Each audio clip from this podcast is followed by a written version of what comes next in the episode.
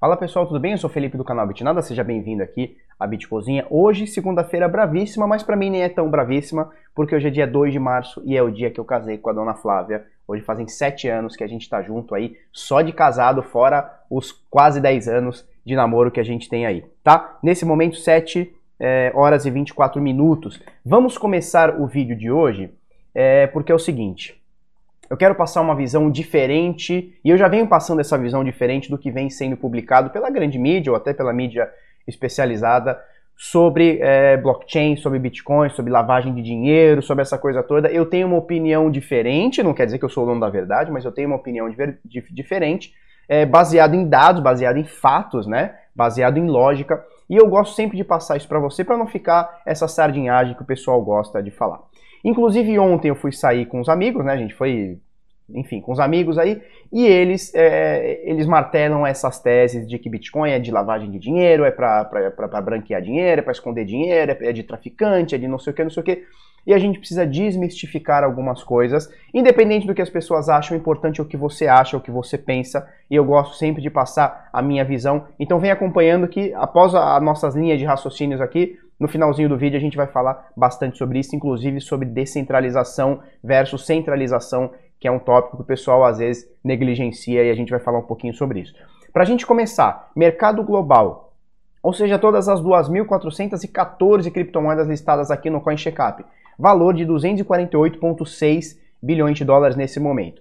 Uh, a gente tinha 300 bilhões de dólares há, sei lá, uma, duas ou três semanas atrás, sei lá, 20 dias atrás a gente tinha cerca de 300 bilhões de dólares de valor de mercado, a gente perde em mais ou menos uh, 62, 52 uh, bilhões aí, uh, e nesse momento 248,7 bilhões, tá? O volume nas últimas 24 horas é bem ok, são 134,7 bilhões, e a dominância do Bitcoin, apesar de todo mundo lá, finalzinho de, do, do, do, ano passado, né, finalzinho de 2019 ali, novembro, dezembro, comecinho de janeiro, todo mundo falando aí que o Bitcoin ia perder dominância, que as altcoins eram era a nova alt-season, né, e, e, o Bitcoin ia perder toda a sua, a, a sua majestade aqui e tal, o Bitcoin vai voltando a ter sua dominância um pouquinho mais pujante, né? Então a gente tem nesse momento 63,8% e a, e a, gente lembra que o ano passado inteiro ele ficou na média entre 66% e 68%.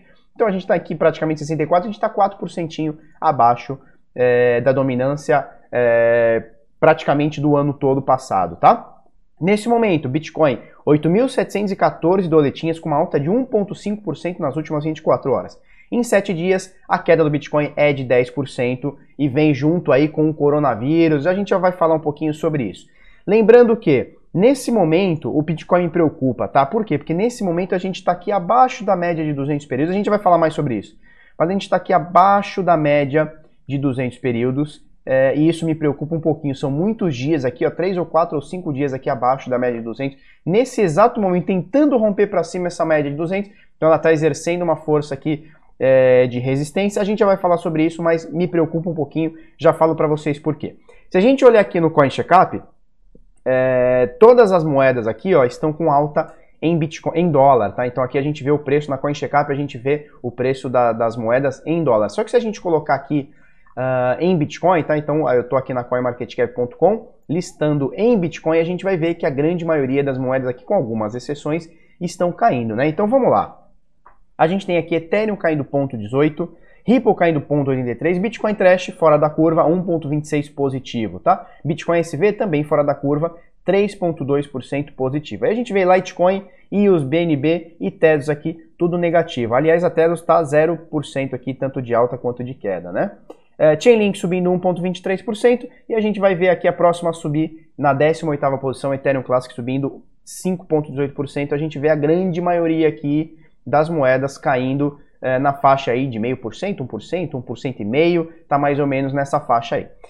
Destaque aqui negativo para a Huobi Token, que está na 16ª posição, que perdeu praticamente 6% nas últimas 24 horas. Fala, nossa, Felipe, por que será, né, que todo mundo aqui ou subiu 1% ou caiu 1%? Por que, que a Huobi é dentro do top 20? Não vamos, vamos ignorar um pouquinho as mais para baixo, que tem mais ação de volatilidade, né, elas têm, têm é, tem menos liquidez, então é, mais, é, é, possível você manipular mais, é possível com pouco dinheiro você fazer uma moeda subir muito ou cair muito, tá? Então a gente coloca aqui principalmente as top 20, né, o que a gente vem falando aí últimos, os últimos 300 dias, aí 365 dias, né?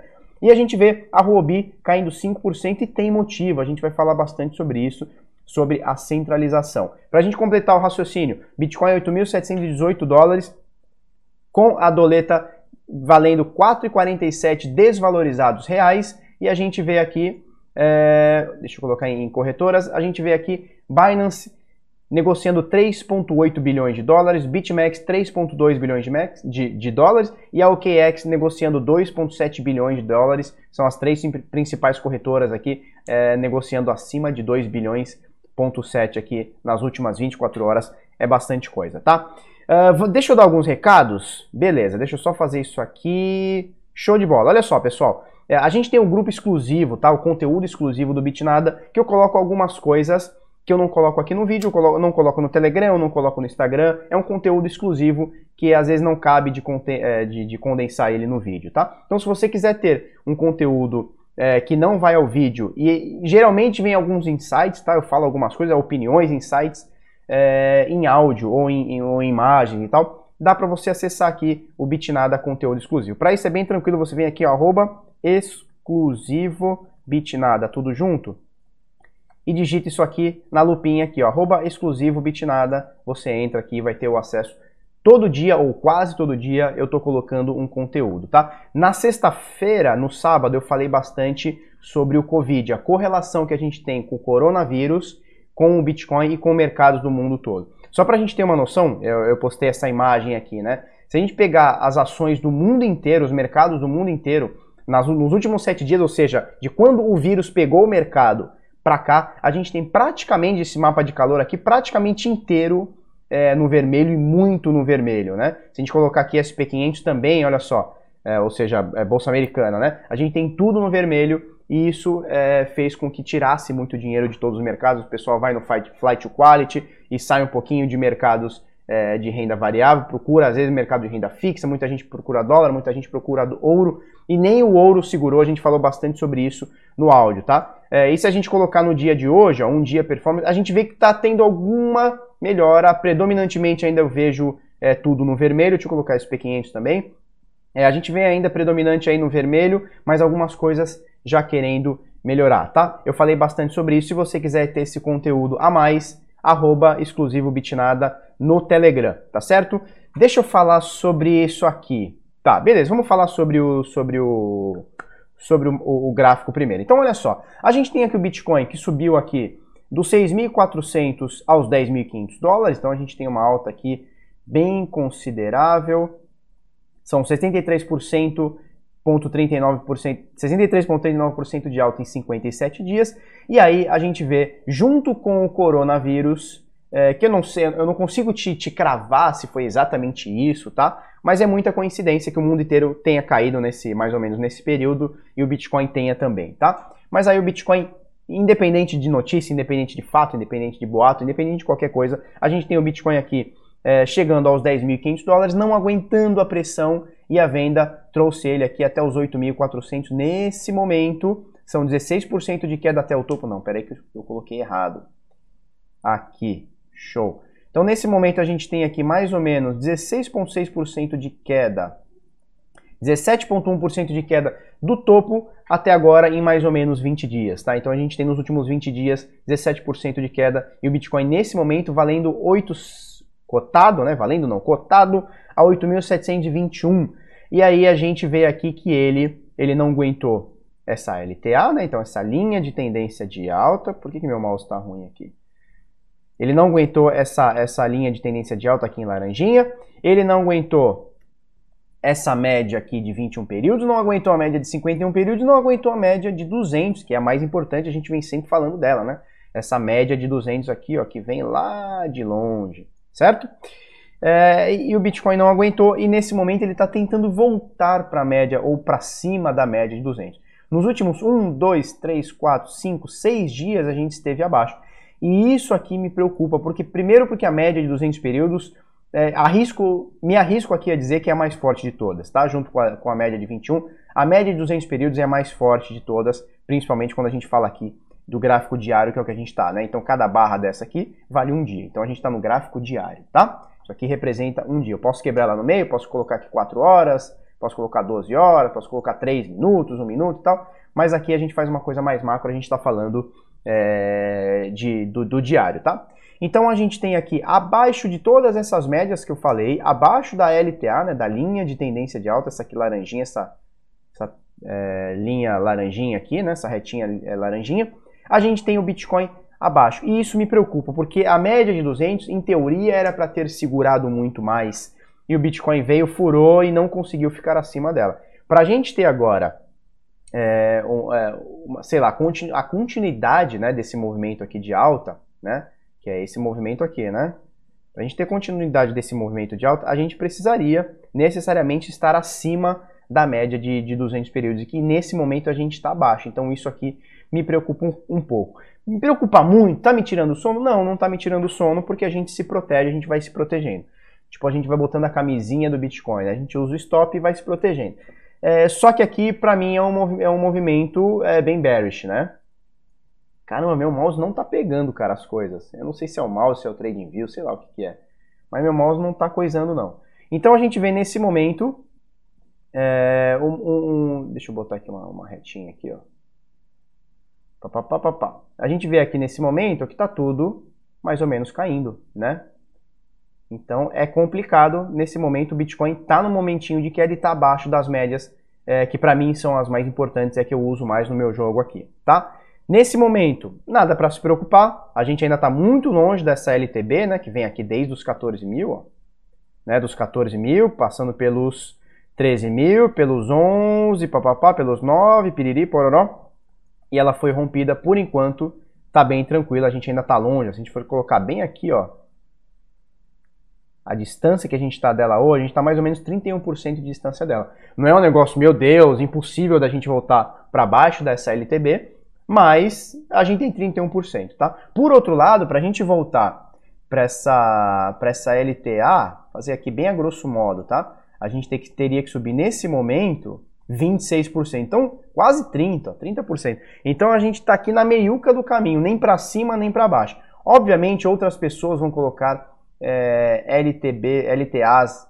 nesse sentido aqui, ó, e aí poderia até fazer algum sentido, porque a gente pega aqui no 6,400 é, aqui em 6.800 e agora, deixa eu colocar aqui, e agora pegando aqui nesses 8.400, né, então a gente teria, um, teria aqui três toques, então, primeiro, um segundo, um terceiro, muita gente vai utilizar isso aqui, já está utilizando isso aqui como uma nova LTA, tá? Eu não sei, eu acho que é muito viés de confirmação, por enquanto eu deixo quieto, vamos ver se ela faz mais um toque aqui, se ela sobe e tal, que pode acontecer, né? Pode acontecer dela romper essa média de 200, pegar essas médias aqui, ó, de 21 e de 50 e fazer um novo toque e fazer esse movimento. Beleza, se isso acontecer, aí a gente utiliza essa LTA aqui. Caso contrário, eu vou continuar é, me baseando pelo menos nessa primeira aqui, tá?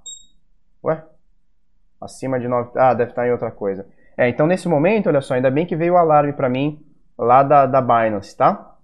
Eu estou usando aqui a Coinbase. Nesse momento a gente rompe a média de 200 períodos. Ó. Não sei se vai dar para ver direitinho, mas nesse momento a média de 200 períodos está rompida. Eu vou acompanhar aqui enquanto a gente estiver fazendo o vídeo para ver se ela vai romper, é, subir novamente, tá? Mas nesse momento um pouquinho acima da média de 200. Beleza. Vamos falar sobre isso aqui. Olha só. É, e eu vou chegar lá no raciocínio sobre a blockchain, estar tudo estar tudo em nuvem, né? Que foi assim que meu amigo usou a expressão, está tudo em nuvem, está na nuvem, né? Está na cloud. Então, olha só. Etherscan, então um token é, Ethereum, tá? Provavelmente é um ERC20, eu não tenho certeza, mas provavelmente é um ERC20. É, a gente tem aqui 92 milhões e meio de tokens HT, né, que são da Huobi Token, sendo transferidos numa única transação. Ó. Transferiu da carteira A para a carteira B 92 milhões e meio de tokens, equivalente aqui a 430 bilhões, milhões, 430 milhões de reais aqui, quase 2 bilhões de reais, foram negociados é, apenas numa transação. Aí você fala, caramba, Felipe, 92 milhões e meio. Se a gente colocar aqui, ó, se eu procurar aqui, ó, Huobi, Huobi, HT, né? Então é o token da corretora Huobi Global, né? É, que nesse momento cai aqui 3,82%, em Bitcoin cai mais de 5%, né? É, se a gente ver aqui que dos 92 milhões e meio de tokens, a gente tem aqui é, 228 milhões e meio de circulação de tokens de circulação total. Ou seja, se a gente fizer uma conta de padeiro aqui para cima para baixo aqui, dos 228 milhões e meio de tokens, praticamente 40% é, foram transferidos em uma única transação, ou seja, de uma carteira para outra, ou seja, aqui existe uma grande de uma centralização. É, e mostra aqui, né? Mostra pra gente de onde foi, de onde não foi. Isso aqui não dá pra gente afirmar, mas com certeza absoluta são dos próprios criadores, são dos próprios detentores do token aí, que provavelmente é, é a Huobi ou, sei lá, é as empresas, né, as holdings da Huobi. Então você tem aqui praticamente uma moeda é, do top, deixa eu colocar outra aba aqui, é, CoinMarketCap, CoinMarketCap. A gente tem aqui, só para a gente ter uma noção, tá? A gente tem uma moeda top 16, tá? Top 16, que ela é completamente centralizada, tá? Então a gente tem aqui metade dos tokens em circulação é, negociados apenas uma transação. Elas estão em apenas uma carteira, praticamente 40%. Isso não quer dizer que está tudo nessa carteira, tá? Esses 40% pode ser que tenha mais ainda nessa carteira. E Felipe, qual que é o problema da centralização versus descentralização? Não tem problema nenhum. Desde que as regras do jogo estejam claras, tá? E desde que você esteja ciente, não tem problema nenhum você comprar um token centralizadaço. Não tem problema. Ah, eu quero negociar o token centralizado. Não tem problema nenhum, você pode é, negociar, desde que você tenha ciência do que está acontecendo. Porque às vezes a pessoa fala assim, não, criptomoeda é descentralização, criptomoeda é, é, é liberdade total e tal. E não necessariamente. É, na, na, a gente vê na prática aqui, na grande maioria, eu diria que 99%, olha, eu tiro o Bitcoin e talvez eu tire Ethereum dessa jogada aqui. Talvez, e nem, nem é uma questão fechada, tá? E, e, até o Bitcoin é questionável, muita gente questiona a total descentralização. Talvez a gente esteja num caminho para a total descentralização. Hoje não é totalmente descentralizado. Você tem é, uma mineração tomada por pequenos grupos, né? É, e a gente tem o, o a, é, como é que fala? A, o desenvolvimento, né? É, num, num, grupo fechado também de desenvolvedores, tá? Então, assim, é, é uma descentralização, mas não é uma completa, não é um negócio completamente. E a Ethereum questionável a descentralização. O resto aqui, ó, para baixo, é tudo centralizado. Tudo que você pegar aqui, faz Unidunité, minha, minha ponta que eu vou te falar se é ou não e possivelmente é. E aí não tem problema nenhum, desde que as regras estejam claras. Por exemplo, eu uso o celular da TIM, por exemplo. Então, é um, é um serviço centralizado, eu sei que é uma empresa, existe um grupo lá, e para mim funciona muito bem. Eu tenho essa internet dele centralizada, para mim funciona muito bem. O problema é quando vendem uma coisa que não é. Então, por exemplo, Huobi, você acha que está comprando é, um negócio descentralizado, mas na verdade a Huobi é dona de tudo e eles vão queimar moeda quando eles acharem que tem que queimar, eles vão criar nova, novas moedas quando eles acharem que tem que queimar, é, que tem que criar, e quando eles têm essa quantidade toda de moedas aqui na mão, eles fazem o que eles querem com o preço. Então eles vão mandar para a corretora, vão vender, vão comprar, vão fazer o que eles quiserem, e aí você compra o negócio achando que vai ter um lucro no futuro, e você está completamente na mão deles. Na realidade, você está comprando para eles poderem vender. E eles têm aqui uma quantidade absurda de moedas uh, e eles vão manter cada vez mais moedas nesse sentido. Então, isso aqui é uma que eu achei aqui, tá? Da Huobi. Isso com essa, essa transação aconteceu há um dia atrás. Então, praticamente aí, final de sexta-feira, ou sei lá, começo de sábado, é sábado, né? Deve ter acontecido sábado.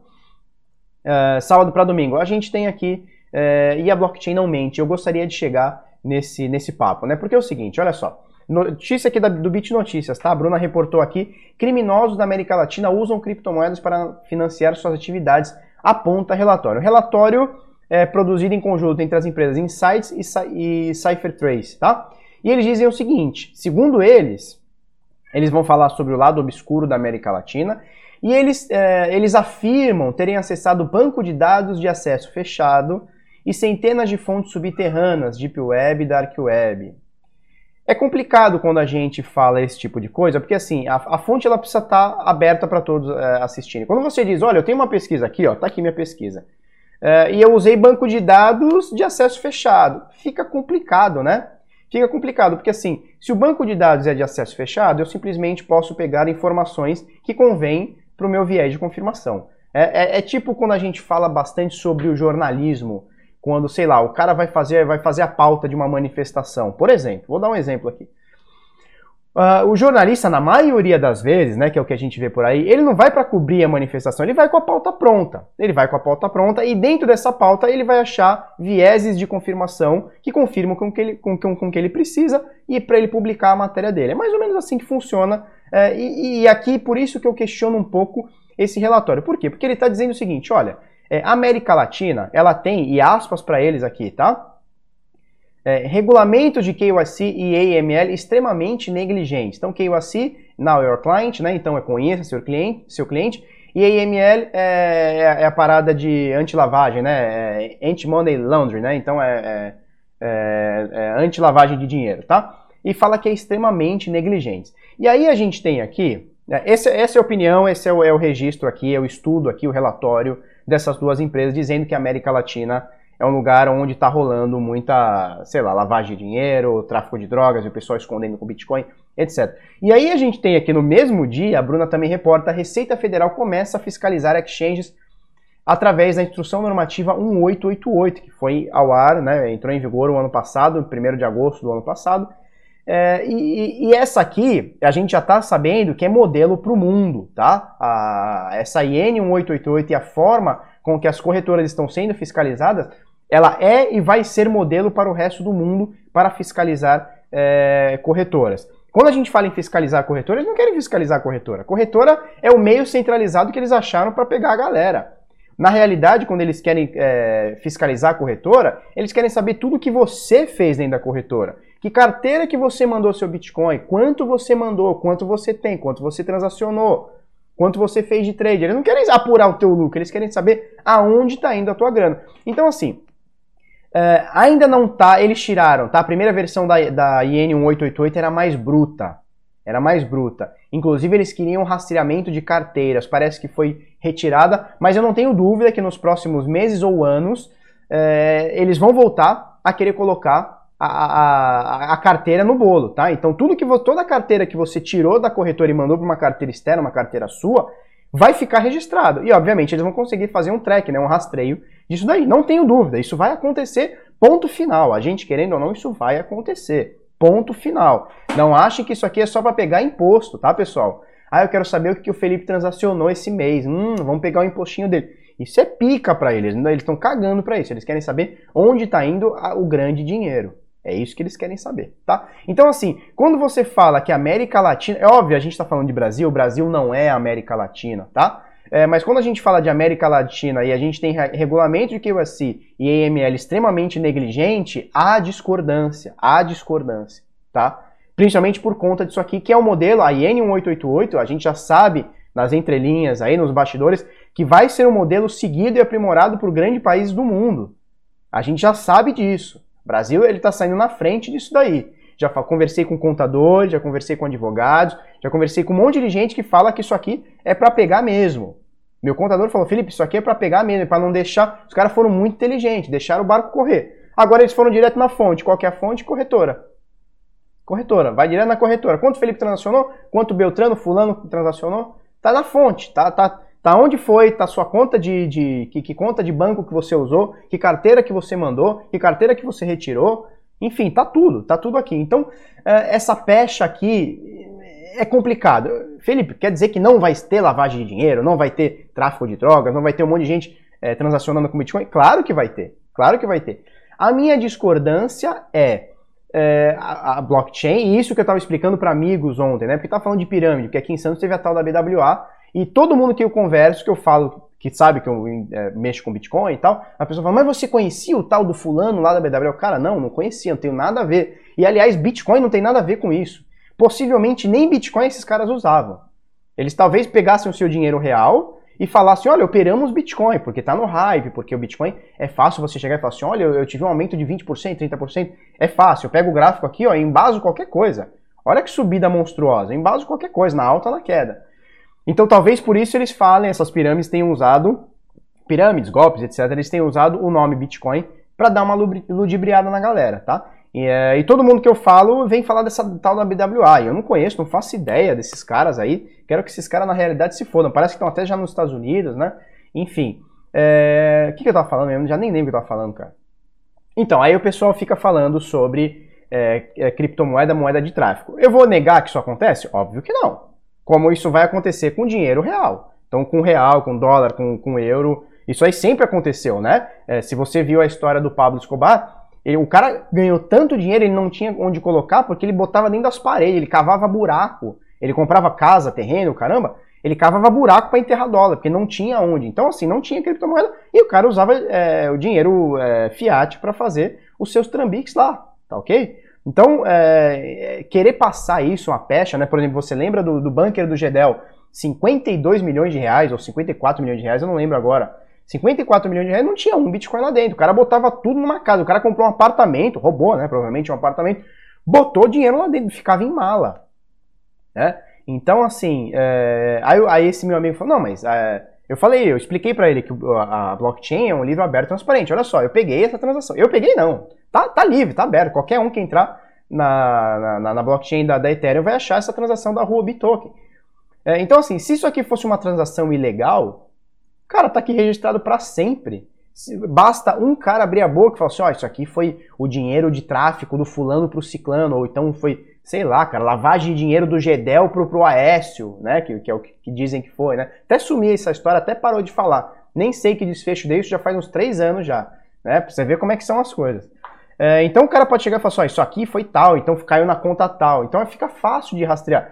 É, se eu fosse roubar, eu dou sempre esse exemplo aqui, se eu fosse roubar quantidades absurdas, que é o que esses caras falam, né? Eu jamais utilizaria blockchain, porque fica ali um registro para sempre. É como se você fosse, sei lá, assaltar um banco e tá lá tua cara, lá tua imagem lá. Uma hora vão te achar, cara. Uma hora vão te achar. Aqui é a mesma coisa. Ah, mas é, existe uma, uma, certa privacidade. Existe uma certa privacidade, mas é preciso apenas um elo da cadeia toda ser quebrado que acham todo mundo. Olha só, o ano passado eu citei dois casos, dois casos extremamente complexos, extremamente fodas e como acharam. Vocês lembram disso? Primeiro caso, prenderam 337 pedófilos no mundo, inclusive um cara no Brasil, acredito que era um homem, né? Acredito, não tenho nenhuma certeza. Mas inclusive uma pessoa no Brasil, 337 pedófilos foram presos, porque os caras simplesmente negociaram Bitcoin. Ou seja, eles estavam na Dark Web mandando pornografia infantil, né? Pedofilia infantil, aquela coisa toda. A polícia ficou na cola um cara mandou para o outro em Bitcoin e esse cara, burrão, foi sacar na corretora. E aí desmantela, bastou um elo e eles desmantelaram todo mundo, prenderam 337 pessoas no ano passado. Isso saiu na mídia. Eu fiz, aliás, eu vou botar o vídeo aqui, ó. Eu fiz vídeo sobre isso, tá? 27 minutos, só para eu gravar 27 minutos, eu fiz vídeo sobre isso, tá? Outro caso, o ano passado deram um golpe, a tal da Plus Token, né? Deu um golpe lá na China, mais de um, um bilhão, sei lá, um bilhão e meio de, de dólares, um bagulho sinistro. É, e aí os caras pegaram todo o Bitcoin que roubaram da galera, jogaram no Mixer e chegaram na própria Huobi, né? Engraçada, a corretora que a gente está falando aqui. Tem, as coisas têm motivo, né? Chegaram na Huobi, é, e eu mostrei para vocês, tinha até foto e CPF dos ladrões, né? Dos ladrões, né? Do, dos golpistas. Então os caras usaram a, a, blockchain e basta apenas um elo, um elo cair dessa cadeia, porque está tudo registrado, não tem como. Um cara, uma pessoa física, não foi polícia, não foi ninguém, um cara, uma pessoa física, um cara anônimo, óbvio, postou lá na, no Medium e rastreou toda a cadeia. Eu mostrei isso em vídeo. Eu mostrei isso em vídeo na época, deve ter sido, sei lá, é, ou setembro, outubro, novembro, alguma coisa do tipo, talvez agosto, acho que agosto não, para cima um pouquinho. E a gente mostrou, basta um elo da cadeia cair para você ser pego. Então, assim, se eu hoje tivesse que cometer um crime, cara, eu jamais teria, teria que deixar rastro. Eu gostaria que jamais tivesse rastro. E deixar na blockchain é deixar um rastro para sempre. O bagulho é inalterado, não tem como apagar a blockchain. Então, assim, Felipe, quer dizer que não vai ter crime? Claro que não, vai ter crime. Muita gente vai usar Bitcoin para lavar dinheiro, para traficar droga, para esconder dinheiro, para mandar remessa internacional ilícita, para pra porra toda. Óbvio que vai ter. Só que está sendo pouco inteligente.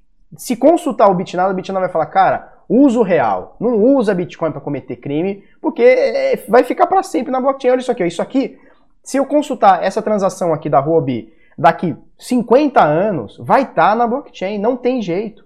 Não, não tem como alterar, não tem como a gente falar, opa, vamos apagar isso aqui. Não tem apagar, não tem alterar, não tem é, ocultar, não tem nada. Isso aqui está para sempre.